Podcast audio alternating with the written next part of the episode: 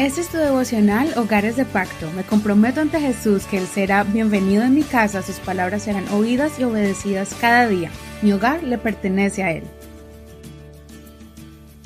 Enero 17. La moneda en el pez. Mateo 17, desde el verso 24. Cuando ellos llegaron a Capernaum, fueron a Pedro los que cobraban el impuesto del templo y le dijeron, ¿Su maestro no paga el impuesto del templo? Él dijo, sí. Al entrar en casa, Jesús le habló primero diciendo, ¿Qué te parece, Simón? Los reyes de la tierra, ¿de quiénes cobran los tributos o los impuestos? ¿De sus hijos o de otros? Pedro le dijo, de otros. Jesús le dijo, luego, los hijos están libres de obligación. Pero para que no los ofendamos, ve al mar, echa el anzuelo, y el primer pez que suba, tómalo. Cuando abras su boca, hallarás una moneda.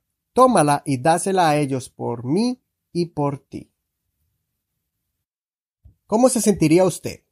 Estando en su casa y su hijo se acerca y le cobre renta por vivir en su propia casa? Asimismo se sintió Jesús cuando le estaban cobrando los impuestos del templo. Jesús dijo, mi casa, casa de oración será llamada, refiriéndose al templo, pues Jesús era el mismo Padre Celestial, el mismo Dios habitando entre los hombres. Imagínense que están cobrando un impuesto para construir el templo a Dios, pero Él era el mismo Dios. Aunque ellos no entendían quién era Jesús, aún así Jesús bendijo el trabajo de Pedro de manera milagrosa para que pagara el debido impuesto. Pero, ¿Cómo es posible que un pez pueda sobrevivir con una moneda metida en la boca? Así es nuestro Dios, que nos prospera y bendice de forma inexplicable. Y aunque la gente nos menosprecie y no entienda nuestra identidad como hijos de Dios que somos, el Señor, a ti joven, te dará sabiduría para que sobresalgas en la escuela o en tu lugar de trabajo el Señor pone una gracia especial sobre ti para que seas el mejor en tu lugar de trabajo. Créeme que muchas personas no entenderán por qué tú tienes una bendición y una gracia especial sobre ti. ¿Cuántos pescadores estaban allí intentando sacar el producto del día?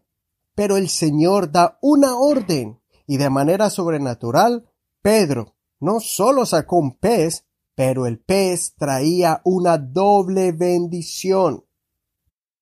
Al final, Pedro y Jesús se habrán comido un delicioso pez y a la vez pagaron el impuesto debido. Así sucede con los que confiamos en el Señor.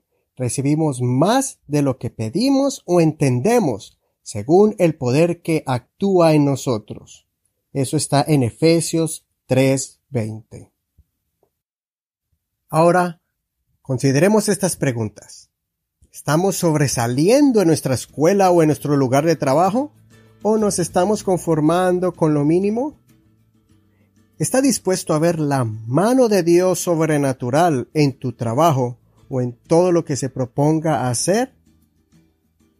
Que el Señor en este día escuche tu oración y te dé ese pez con moneda incluida, o sea, esa doble bendición que necesitas para cubrir tus necesidades.